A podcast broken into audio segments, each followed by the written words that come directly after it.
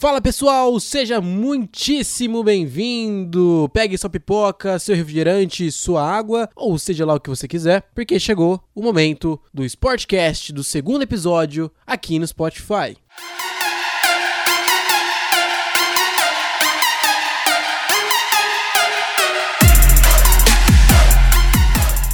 E aí, pessoal, tá começando o segundo episódio do Sportcast aqui no Spotify. E para começar, quero perguntar para vocês qual o seu estilo preferido de futebol. Se é aquele antigo, quando os times eles eram independentes, autônomos, não tinha relação com empresas, ou o futebol moderno, que a gente vê com o Manchester City, que tem investimento de algumas empresas, caso do Arsenal. Aqui no Brasil tem o Bragantino, né? E para falar sobre esse assunto que é polêmico para alguns, eu tenho ao meu lado Alor Marx, professor professor de geografia e também o criador do Geopolítica do Planeta Bola, e também Munilo Bernardes, jornalista do Jornal Tribuna. Boa tarde, pessoal. Boa tarde, Gi. Como vai? Boa tarde, Giovanni. É, agradecer a participação. Vamos falar bastante de futebol aí, falar de geografia e também Isso. de política, né? É um assunto legal, né? Porque muita gente questiona esse negócio do futebol moderno, né? Eles não gostam muito de estar associado com alguma empresa, que aqui em Ribeirão, por exemplo, é o caso do Botafogo, mas começou muito antes lá na Europa, né, Lor?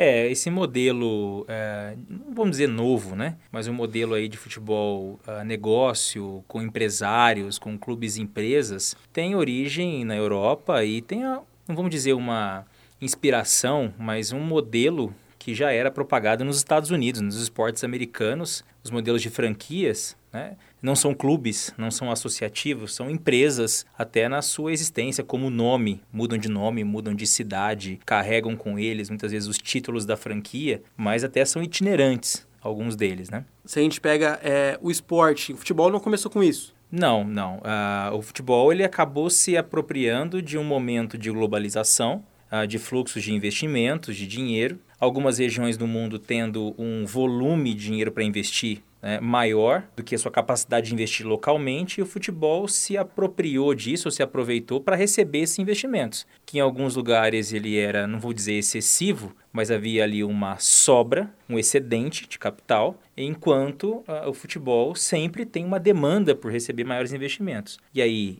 empresas, grandes bilionários, né, grupos financeiros, investidores de bolsas de valores acharam que o futebol fosse um nicho interessante. E se a gente pegar esse exemplo de que tem algumas pessoas que não gostam muito desse estilo de relação, né, de empresa e clube, recentemente o Hoffenheim e o Bayern de Munique se enfrentaram lá na Bundesliga e os torcedores do Bayern de Munique vaiaram o dono de uma empresa que patrocina a equipe do Hoffenheim. E aí o clube e o treinador não gostaram da iniciativa da torcida, né, e pediram para que a equipe relevasse e tocasse somente a bola com os jogadores do Hoffenheim para tentar apaziguar um pouco a situação. É, isso na Alemanha é, rendeu muito mais do que talvez deveria render, porque entra a paixão e entra também aquela, aquele velho ódio, né? No Brasil tem até página, no Brasil tudo vira meme, vira humor, né? Tem até as páginas lá do ódio ao futebol moderno, né? O hippie anos 90, futebol 90, coisas desse tipo, é. né? Uh, e no caso da Alemanha, torcedores do Bayern de Munique, na verdade, aí é uma opinião pessoal, eu acho o torcedor do Bayern de Munique querer reclamar em relação a dinheiro de alguém é, um, é uma é. coisa complicada, é complicado. né? O time monopoliza o negócio na Alemanha. E, e, também é um time que possui investimento, né? O Bayern é uma equipe que tem capital aberto, tem investidores, ele tem a própria Adidas e, e a, algumas outras montadoras alemãs, elas participam do clube. Uma Audi. Né? Exatamente, a Audi. Então, assim, eu acho que fica um pouco fora de contexto você criticar um clube que tem um dono, que tem um patrono, um cara que investe de, de uma forma unitária, porque ele é um clube que também recebe aporte de outras empresas e que também funciona como uma empresa lá na Alemanha. Então, acho que passa do ponto, como você citou, e eu tô, tô junto com você nessa, nessa questão. É, e eles se é, pegaram os torcedores do Bayern de Munique, do Borussia Dortmund, porque nasce, porque ficou evidente nesse jogo, porque o juiz para o jogo, e interrompe até que as faixas cessem no, no, na arquibancada. Na volta, né, combinado entre jogadores e técnicos das duas equipes, os times apenas trocam bola. Só que esse problema é anterior, porque essa medida da, das torcidas, naquele final de semana do Union Berlim, do Bar de Munique e também nos jogos da terceira divisão entre o Meppen e o Duisburg, tinham sido já uma reação a um protesto da torcida do Borussia Dortmund já há algum tempo. A torcida do Borussia, quando vai a Hoffenheim, acaba por levantar faixas e chamar o dono né, do Hoffenheim de o equivalente para nós a filho de, né, é. alguma coisa, que na Alemanha é um tipo de é, ofensa que é até previsto em lei como ofensa à moral das pessoas é passível aqui no Brasil como uma, um caso de racismo, de homofobia. E é muito grave isso lá. E aí, como a torcida do, do Borussia Dortmund ficou proibida, ou está pelo menos momentaneamente proibida, de por dois anos não ir aos jogos Hoffenheim. contra o Hoffenheim fora de casa, na casa do Hoffenheim, as outras torcidas passaram a, digamos, ser simpáticas à causa da torcida do Borussia. E aí tem um grupo de torcedores, inclusive, que é um grupo dos ultras os ultras na Europa é equivalente às organizadas aqui no Brasil. Eles têm várias vertentes, inclusive políticas, ideológicas. E aí, um, um grupamento de ultras, que é até meio estranho, várias torcidas organizadas de clubes rivais, historicamente, se uniram num único manifesto contra a federação e contra o dono do Hoffenheim. Pareceu muito direcionado para ele por um fator interessante. A Federação de Futebol Alemã, a sigla é DFB, ela tem contratos de patrocínio com a empresa no qual o dono do Hoffenheim também é dono. De onde vem a fortuna dele? A SAP, é SAP, eu não sei agora a pronúncia em alemão nessa para soletrar. Que é uma empresa de suprimento tecnológico. Você vê na camisa do Hoffenheim e vê direto, assim, deve ser algo como concorrente da TOTUS. Uma empresa de software, De né? software, né? De soluções digitais. Então, a, além de patrocinar a Federação Alemã, ela também é, é, fornece suprimentos tecnológicos, soluções tecnológicas para a Federação Alemã. E não foi nada casual a, a federação ter chamado para ela, a, digamos que, a responsabilidade de parar os jogos e não permitir as ofensas ao dono do Hoffenheim. Vou tentar falar o nome do, do dono do Hoffenheim, que é o Dietmar Hopp.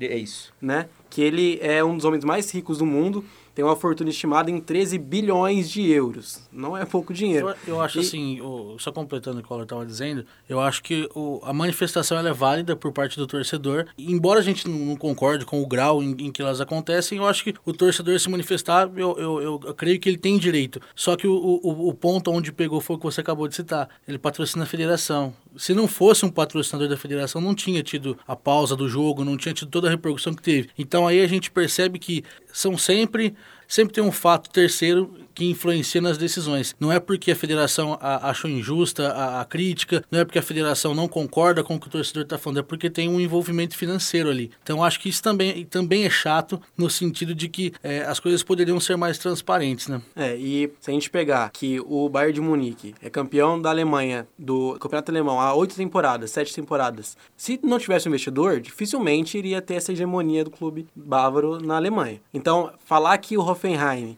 é, que o protesto é contra o investimento do Hoffenheim, que está tirando vagas de outros times de campeonatos internacionais, caso da Champions ou da Europa League, não cola, né? Porque o Bayern já faz isso há muito tempo. O Bayern boicota a Liga Alemã há, muito tempo, porque uh, boicota no sentido de... Competitividade, né? É, enfraquece os adversários, porque o, o Bayern é um time que tem poder para contratar jogador de onde quiser só que eles sempre contratam os destaques dos times alemães. Alemães. Então isso é uma forma de monopolizar a liga, porque você tem mais poder financeiro do que os outros, você acaba contratando os destaques de todos os times. Vídeo o Lewandowski, que trocou o, o Borussia pelo... Meu Borussia, ele trocou. É que no né? caso, no caso do Lewandowski, ele foi de graça, né? Sim, foi mas, mas, mas, a questão é de poder econômico. Sim, é, é, a questão de falar, eu vou te pagar o triplo do que você ganha Não aí renova hoje. aí. O caso Sim. do Götze. O Götze deixou da de final da final Champions, Champions contra é, o próprio Bayern. É, então, assim, é, lá foi simbólico. E isso mostra, o, o, se você pegar a base do time do Bayern de Munique campeão nos últimos anos,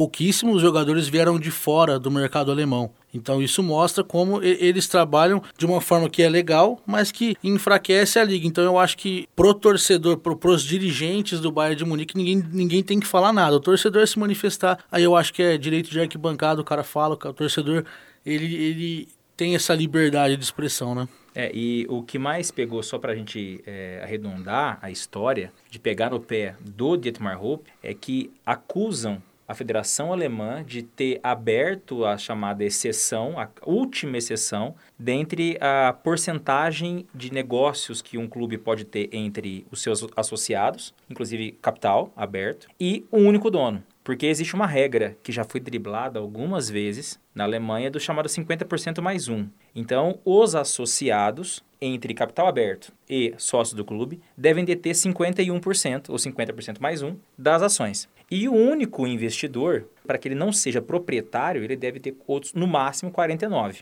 Só que aí, para se juntar a um outro grupo de clubes, a pressão financeira do Dietmar Hope fez com que abrisse uma exceção e hoje ele basicamente burlou entre acionistas das empresas dele, eles somam 96% das ações do Hoffenheim. Então eles é. driblam isso. Ele não é dono, ele, 96. Empresas dele, ou acionistas, ou sócios dele, algo do tipo, são donos de 96% das ações do clube. Aí o clube hoje, você pode chamar que tem um dono. E a SAP, a empresa dele, basicamente é dona do Hoffenheim, assim como outros exemplos. Nós temos a Red Bull no Leipzig, a Volkswagen do Wolfsburg, e a Bayer, gigante farmacêutica, agronegócio, né? a dona do Leverkusen. Esses clubes também em algum momento já sofreram protestos relativos a essa participação empresarial. O Leverkusen é 100% das ações pertence a Bayer e no Wolfsburg também, 100% pertence a Volkswagen. Se a gente pega no Bayern de Munique, que a gente comentou agora há pouco, 75% das ações pertencem à Associação Bayern de Munique, 8,33 a Audi e 8,33 a Adidas. O resto é, são empresários, acionistas ali do clube. Eu falei no começo que não é somente o Hoffenheim ou o Wolfsburg e o Bayern de Munique que tem essa relação com outras empresas. Se a gente pegar o City Football Group, tem é quem financia, investe no Manchester City, né? Desde 2008 e desde 2008 o Manchester City já tem quatro títulos da Premier League e também é dono do New York City nos Estados Unidos, do Melbourne City na Austrália, times do Japão, do Uruguai, enfim. Então, cada vez mais grupos compram times, né, vão investir em times para poder lucrar mais também. E aí eu quero saber de vocês. Vocês são a favor desse investimento de, das empresas ou vocês preferem como era antigamente? Cara, eu, eu, eu acho que o futuro do futebol ele, ele passa pelo investimento de empresas nos clubes, mas é, é, precisa ser feito de uma maneira um pouco mais cautelosa, um pouco mais controlada, acho que é a palavra certa. Porque você gera muita discrepância. Você pegar hoje, por exemplo, a Liga Francesa, o Paris Saint-Germain tem um investimento árabe e eles têm um, um poderio de, contra, de compra de jogadores muito acima dos demais. Então o campeonato acaba ficando chato. Porque se você pegar as últimas 10 temporadas do campeonato francês, o Paris Saint-Germain ganhou a maioria, perdeu acho que uma pro Mônaco. A liga, ela acaba perdendo o, o, Você perde o gosto de assistir um jogo do campeonato francês, porque você vai olhar lá, o Paris Saint-Germain vai ganhar de 5 a 1 eu até estava fazendo uma pesquisa do, do, dos melhores ataques da Europa. E eu, eu, vi que a Atalanta é o terceiro time com 70 gols marcados. Eu falei, poxa, quem será que tá na frente? Eu falei, ah, deve ser o Paris Saint-Germain. Fui lá olhar o primeiro. Porque é um do, o Bayern e o Paris são os, os que estão à frente. Porque o, o, o, Paris joga numa liga onde ele é muito discrepante dos outros. Ele faz muito, muito mais gols que os outros times porque ele tem um poder financeiro maior. Então eu acho que a FIFA até tenta fazer com que os times respeitem o fair play financeiro, só que é o que a gente citou no caso da Alemanha. Tem sempre um jeito de burlar. O cara coloca um tanto como patrocínio, um outro tanto como investimento. Aí uma empresa que é parceira dele, que também faz parte do grupo, coloca o dinheiro como um terceiro. Então você acaba perdendo esse controle. O City, por exemplo, está sob investigação e está tá punido atualmente da, da, das duas próximas edições da Champions. Vai recorrer, pode ser que, que derrube essa punição, mas é, é um exemplo da discrepância que gera. É muito dinheiro para um lado e, e menos para outros, acaba atrapalhando a competitividade do campeonato. É, e assim, eu acho um caminho sem volta. Me colocar contrário seria até uma hipocrisia, porque se fosse com o meu time chegando um, um grande investidor, eu acharia legal, eu acharia interessante. Mesmo quando não era um investidor grande e nem era algo, digamos que muito lícito e nem transparente, foi o caso no Corinthians na MSI lá nos anos 2000, em 2005, 2004 para 2005, que era um dinheiro russo georgi, um cara georgiano, via um iraniano, né? Aí os caras saíram corridos daqui, compraram o Teves, Mascherano, Nilmar, é, em transações extremamente suspeitas. Dinheiro, ou comprava na Argentina ou comprava em Portugal, uh, e era sempre desse estilo as transações. E foi interessante. Montou um time que não durou muito tempo, os caras tiraram dinheiro. O caso do Palmeiras também tem uma injeção grande empresarial, é, é uma mecenas, as duas, três empresas dela marcam, né, monopolizam o uniforme e injetam uma quantidade de dinheiro inflacionado, que o mercado não paga aquilo. E no caso de outros países do City, do grupo, ah, do PSG, que tem dinheiro injetado de outras partes do mundo, é a mesma coisa, é um, é um doping financeiro. Eu acho que, eu, repito, um caminho sem volta, eu não sou contrário. Só acho que os mecanismos devem ser muito mais aprimorados para tentar combater os abusos. E que isso não amplie cada vez mais a distância. Porque a gente está caminhando para um processo de existir uma elite financeira, um, dois times em cada país. Isso vai criar um grupo restrito de no máximo cinco, seis, sete gigantes europeus, no caso, uma, série de clubes médios, inclusive alguns que eram grandes, tornando-se médios. A gente vê, eu vejo com, por exemplo, olhar sempre gostei do Milan quando eu era novo. Gostava do final já da, da carreira do Baresi, Costa Curta, Maldini, Shevchenko, mais um pouco à frente. E eu vejo um Milan mediano hoje em é. dia na Europa. Não consegue disputar o campeonato italiano, nem se classificar para Champions. Champions. Perder para eh, ficar atrás do Napoli já faz tempo. Agora da Atalanta. Então, eu acho que se alguns mecanismos. Ah, falando da, Itália, né? A Juventus tem dinheiro do grupo Fiat, né? A mesma família. Também ali, uma, um, uma empresa ou outra dentro do grupo vai injetando dinheiro uma hora ou outra. É engraçado que aí a Jeep estampa na camisa. Exato. É. Você, Tudo no mesmo grupo. Acaba colocando de forma diferente. Eu lembro né? que na época da contratação, da contratar o Cristiano Ronaldo, os funcionários da Fiat, da planta lá de Turim, da indústria de Turim, não sei se chegaram a fazer, mas ameaçaram fizeram, fazer Fizeram protestos é. lá, tá, teve, rolou isso sim. Porque não, tinha, não teria aumento salarial por uma dificuldade do mercado e você contrata o Cristiano Ronaldo com um dos maiores salários do mundo. Né? É. Esse, esse, tipo de embate também vai ter. E ele é legítimo. É legítimo que o clube tenha investimento e pague enormes salários. E é legítimo que quem está do outro lado vai reclamar, vai querer uma, uma igualdade um pouco maior. E é bom a gente destacar que dinheiro não é sinônimo de conquista. Porque se você pega o Milan, igual você comentou, tem um investimento chinês. Chinês. A Inter também. É e não classifica para Champions. Se a gente pega o Arsenal, tem o Emirates, não ganha alguma coisa faz muito tempo, alguma coisa de relevância, né? Não ganha a Premier League, na Champions League mal chega. No caso, no, na Espanha, por exemplo, você tem dois clubes. Aí tudo bem, tem muito investimento, mas tem algum tipo de competitividade, né? Aqui no Brasil, Palmeiras, Palmeiras teve um investimento forte, né? Da, da lei, a questão da Crefisa. Conseguiu dois títulos brasileiros, né? E uma Copa do Brasil. Mas se aí pegar a proporção do quanto foi investido e perguntar para o torcedor se ele está satisfeito, provavelmente ele vai falar que não. É que também vai entrar nessa questão, Giovanni, do o resultado, mas tem o entorno disso, né? E isso implica no, no projeto esportivo que está por trás daquilo. O City é um time que conseguiu vencer numa liga onde ele concorre com outros times de, de, de, de investimento similar. Porque é um time que, além do investimento, todo mundo fala, poxa, os árabes investiram muito dinheiro lá, mas investiu muito em estrutura. O City tem uma estrutura impressionante é. na Inglaterra. Eles contrataram profissionais que, que no entorno conseguem trabalhar de uma forma diferente o futebol. E se a gente for levar em conta, o City nunca contratou um, grande craque. O City nunca fez um investimento de, pô, vou, vou contratar a, a, bola da vez do mercado. O City faz contratações de acordo com o que o seu plantel realmente necessita. Por exemplo, vamos comparar com o Paris Saint-Germain. Esportivamente falando, o Neymar era a melhor contratação para o Paris Saint-Germain? Hoje eles têm um time que ele é completamente desnivelado. Você tem três atacantes de, de super nível, mas você tem o Curzal na lateral esquerda. É. Munier na direita. Você não tem eh, reservas para os seus jogadores. Então, assim, o City ele conseguiu montar um time muito mais equilibrado. Então, isso passa pelo, por, por quem comanda o projeto esportivo. No Paris, parece que eles brincam ali com o dinheiro. Ah, eu posso contratar quem eu quero, eu vou pagar mais caro no outro. Lá no City, parece que eles estão mais preocupados em vencer de fato. Então, eu acho que tem essa diferenciação também de só investimento e quem pensa num projeto esportivo. É, o PSG tem uma outra questão, né? O dinheiro da família real do Qatar dentro do PSG é um fator político, né? O Catar, como país, é como se fosse uma imensa, é uma península barra ilha, é uma imensa fazenda de areia, é um negócio enorme, gigantesco, tem um dono. A família real é dona daquilo ali. É, são ricos em petróleo, são ricos em gás natural pra caramba. Existe ali, basicamente, a riqueza é monopolizada, parte dela, em termos de royalties, para essa família. A Copa do Mundo em 22 será lá o, a contratar o Neymar era um fator de propaganda da, do próprio país, até como sede da próxima Copa do Mundo. Então é um projeto político. Não interessava se ao mesmo tempo você ia contratar dois atacantes de é, a, a características semelhantes, Mbappé e Neymar, na mesma tacada. E burlando o fair play financeiro, porque pega o Mbappé por empréstimo, empréstimo. Né, com passe fixado, eu sabia que ia comprar, seis meses, né? né? E pega o Neymar. E detalhe, com um pagamento indireto, né, via representantes do Neymar, esse pai dele, pagando a rescisão para o Barcelona.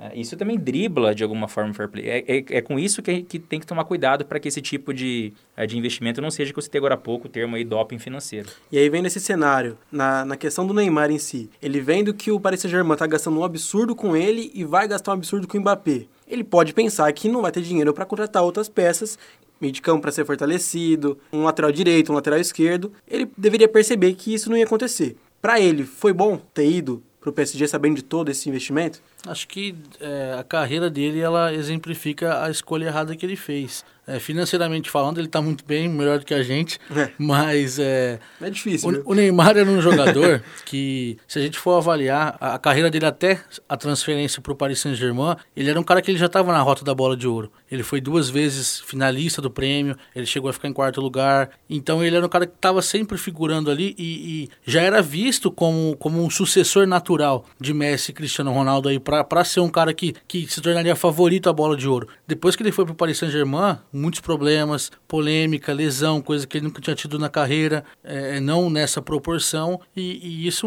afastou o Neymar do bom futebol que ele pode praticar.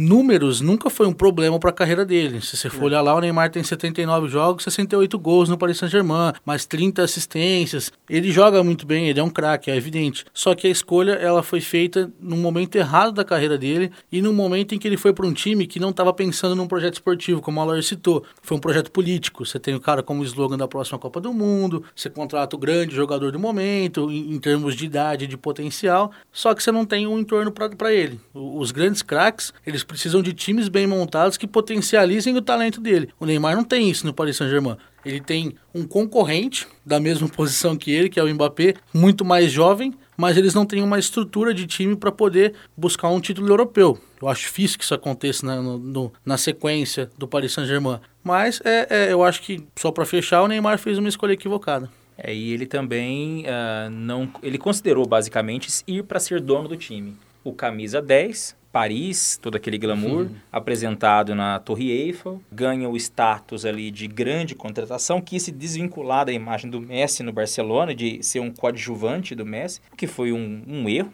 A gente sempre viu ali algumas vezes Xavi, Iniesta concorrendo a melhores do mundo, estando do lado do Messi naquele timaço do Barcelona do Guardiola. Ele poderia ter sido um próximo. Ele chegou a ser terceiro do mundo. Duas vezes. Né? Do lado ali do Messi. Então, ele poderia mais uma vez galgar uma segunda e com uma queda de Messi Cristiano Ronaldo, que está próximo pela idade deles, eles vão entrar numa, numa, numa descendente. Estar dentro do Barcelona e, e, até substituir o Messi em termos de importância. Mas aí os negócios falam melhor, né? Aí é o dinheiro, e aí foi uma escolha muito mais da empresa Neymar, representada pelo pai dele, do que a, a esportiva. E aqui no Brasil a gente tem um exemplo do Bragantino, né, que teve o investimento da Red Bull. Eu não sei se o Red Bull é 100%, é dono 100% das ações do Bragantino, mas do Leipzig eu sei que é. Mas tive o resultado na temporada passada, né, do, do Bragantino, que foi campeão da, da Série B, disparado. Se a gente pegar, comparar o primeiro colocado, que foi o Bragantino, com o segundo, enorme a diferença. É, e isso aconteceu também com o Botafogo. O Botafogo teve um investimento do Adalberto Batista, aqui em Ribeirão Preto, só que teve um contrato mal, mal estabelecido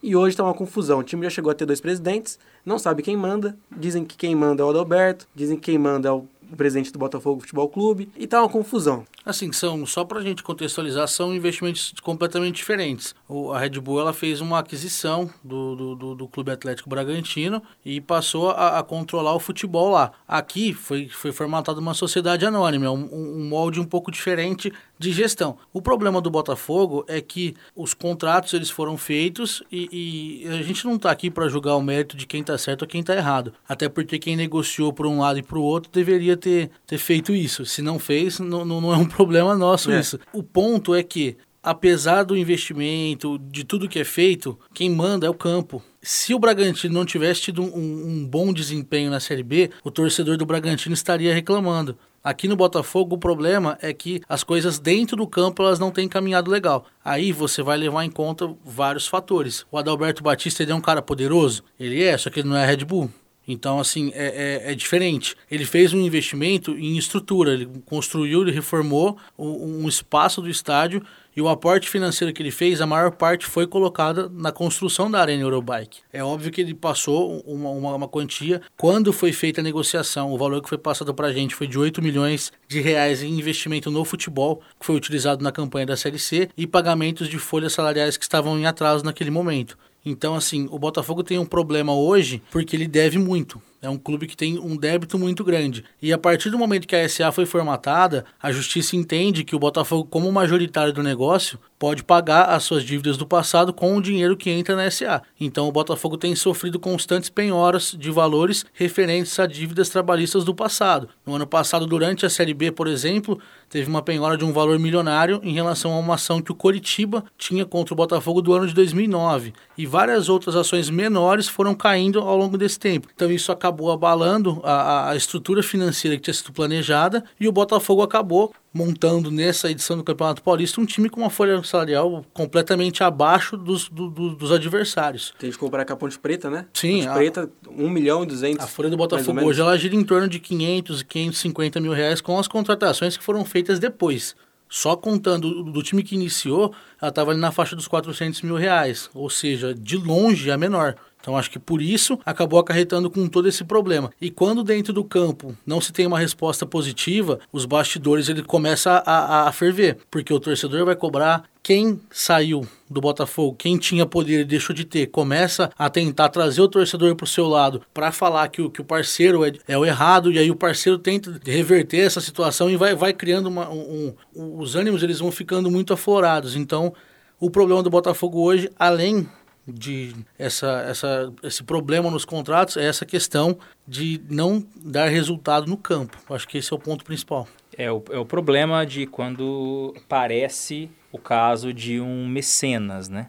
É, o Adalberto Batista ele passa essa imagem, chega com dinheiro, faz um investimento, faz um grande aporte, algumas dívidas são solucionadas, faz um investimento em infraestrutura e chega uma hora que ó, o dinheiro que tinha para colocar é esse aqui. A partir de agora, vamos sanar aquilo que está de atraso e eu vou tirar o meu, porque tem um lado empresarial. É esse tipo de negócio que preocupa um clube pequeno que não tem outras fontes, que não vai ter uma camisa valiosa para tirar um grande patrocínio, que não vai ter grandes direitos de TV. A, a, talvez a única fonte que tenha sucesso, como o caso do recurso para a Série C, onde teve sucesso e subiu, tenha ficado. Na Série B, o time já não foi tão forte proporcionalmente ao que foi a Série B. Começa com uma campanha ali, que eu até falava para alguns amigos botafoguenses no começo uhum. da Série B. Calma que não vai ser isso aí, ser um, um pequeno surto.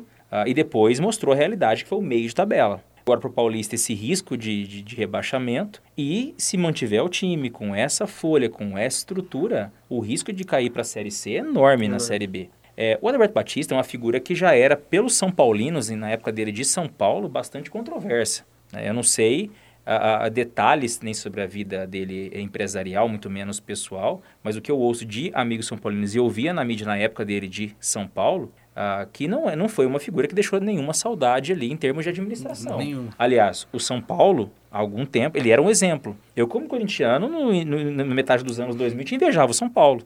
Não atrasava salário, os jogadores só queriam é. jogar no São Paulo.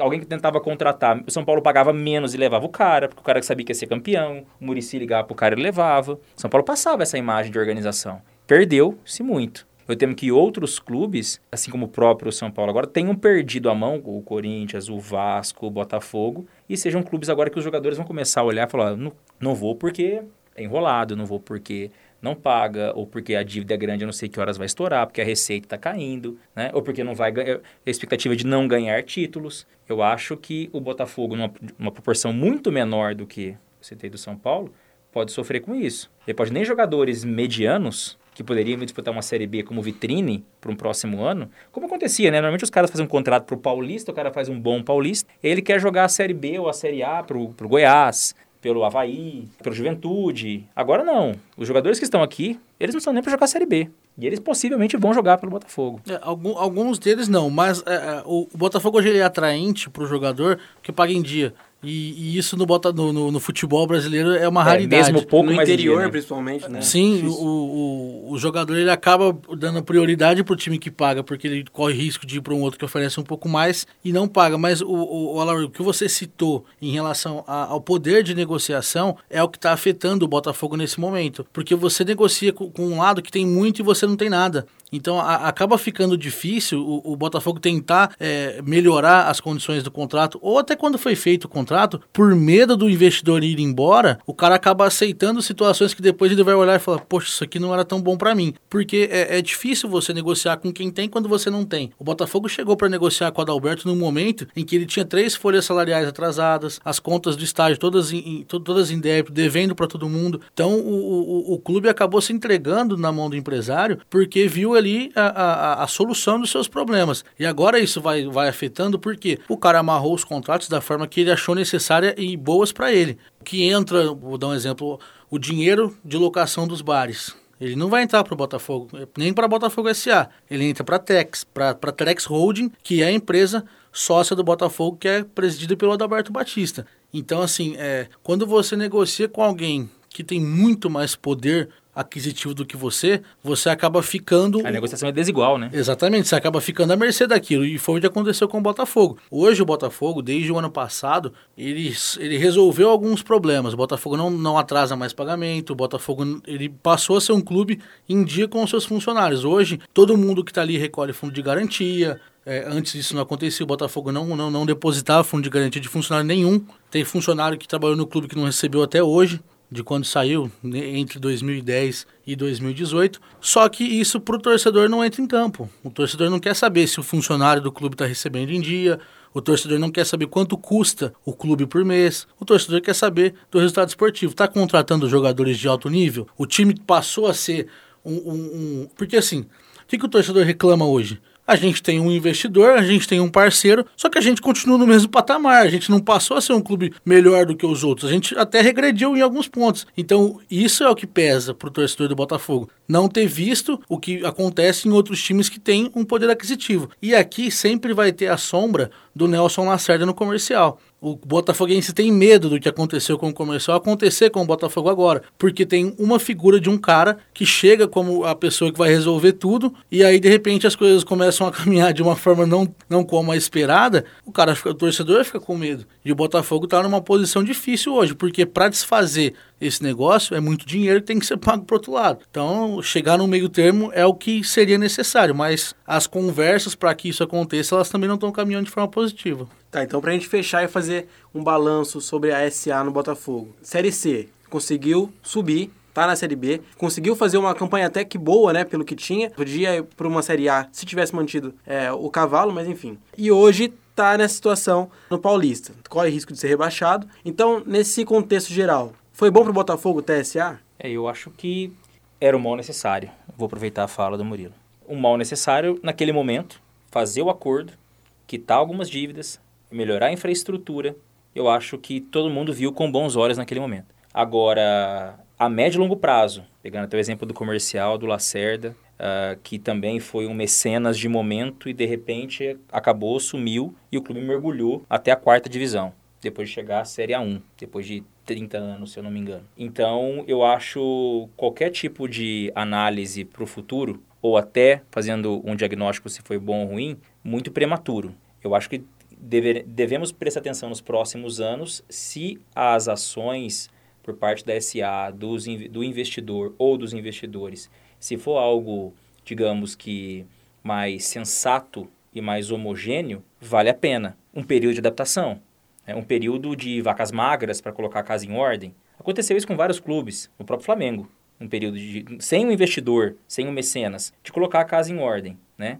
Pagar uh, contas. Pagar contas. Né? O Palmeiras teve, um, teve dois momentos de mecenas, né? Teve o Nobre, que injetou dinheiro, emprestou, depois tomou de volta. E depois agora tem um, um, um patrocínio que é super valorizado. Uh, eu acho que para o Botafogo temos que esperar. Falar que deu errado é prematuro mas também cantar uma vitória de que foi excelente é mais prematuro ainda. Sim, tô, tô com você, porque eu, eu, também acho que, que é prematuro fazer essa análise de que não deu certo e nem de que deu certo. Até porque o que foi investido ali ainda não está gerando lucro.